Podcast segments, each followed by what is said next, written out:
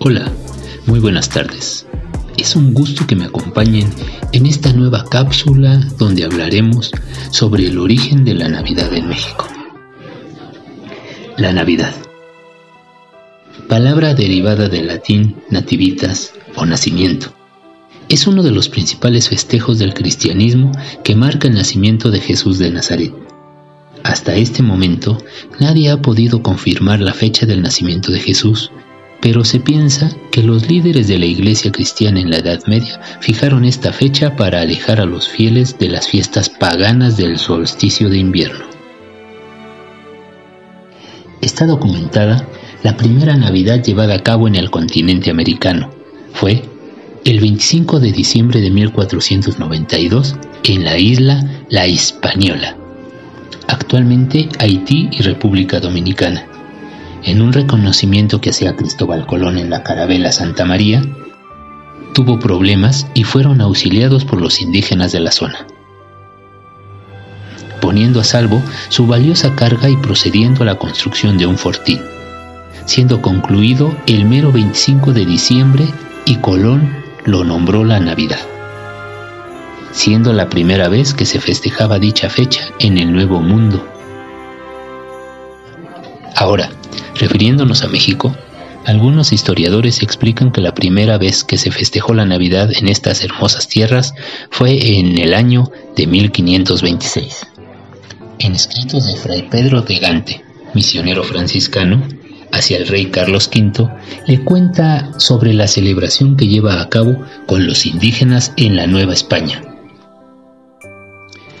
en su búsqueda de difundir la religión entre los indígenas y poder evangelizarlos, buscaron aprovechar algunas celebraciones nativas para inducir la conversión de los indígenas. Los aztecas en invierno celebraban el nacimiento de Huitzilopochtli, dios de la guerra, y esta celebración coincidía con la época de la Navidad.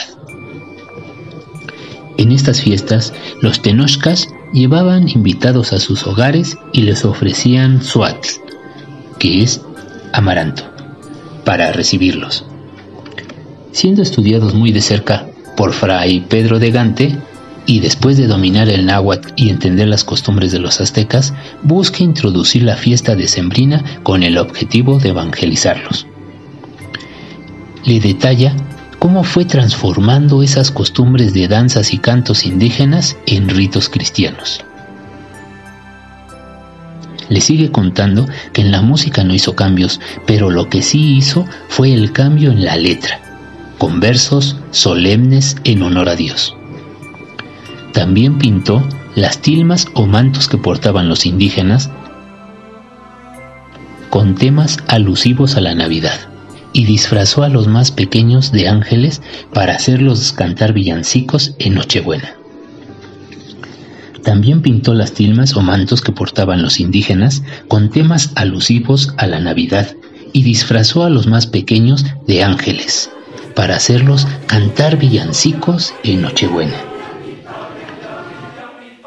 Como podemos ver, lo que se llevó a cabo fue una fusión de las costumbres indígenas y las costumbres cristianas, dando pie al surgimiento de los nacimientos, las pastorelas y las posadas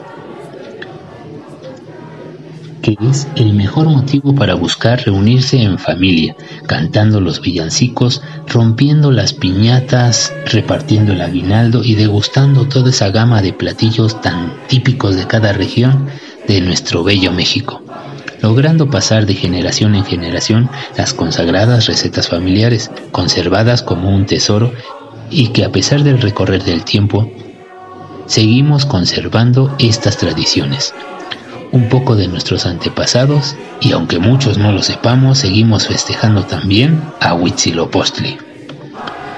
Como podemos ver, es muy interesante los orígenes de la Navidad en México y lo que no debemos de olvidar es que estas fechas son para compartir con las personas, desde los familiares, amigos, compañeros de trabajo, vecinos, etc.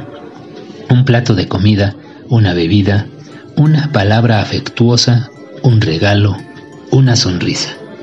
Uno no puede saber lo que se puede lograr teniendo un gesto amable con otra persona, Las fiestas navideñas dan pie a que seamos mejores personas y compartamos un poco de nuestra dicha con los demás. Felices fiestas a todos. Les agradezco el que nos hayan escuchado en esta cápsula sobre los orígenes de la Navidad. Esperamos contar con su presencia en nuestras próximas transmisiones. Soy Antonio del Prado. Hasta la próxima.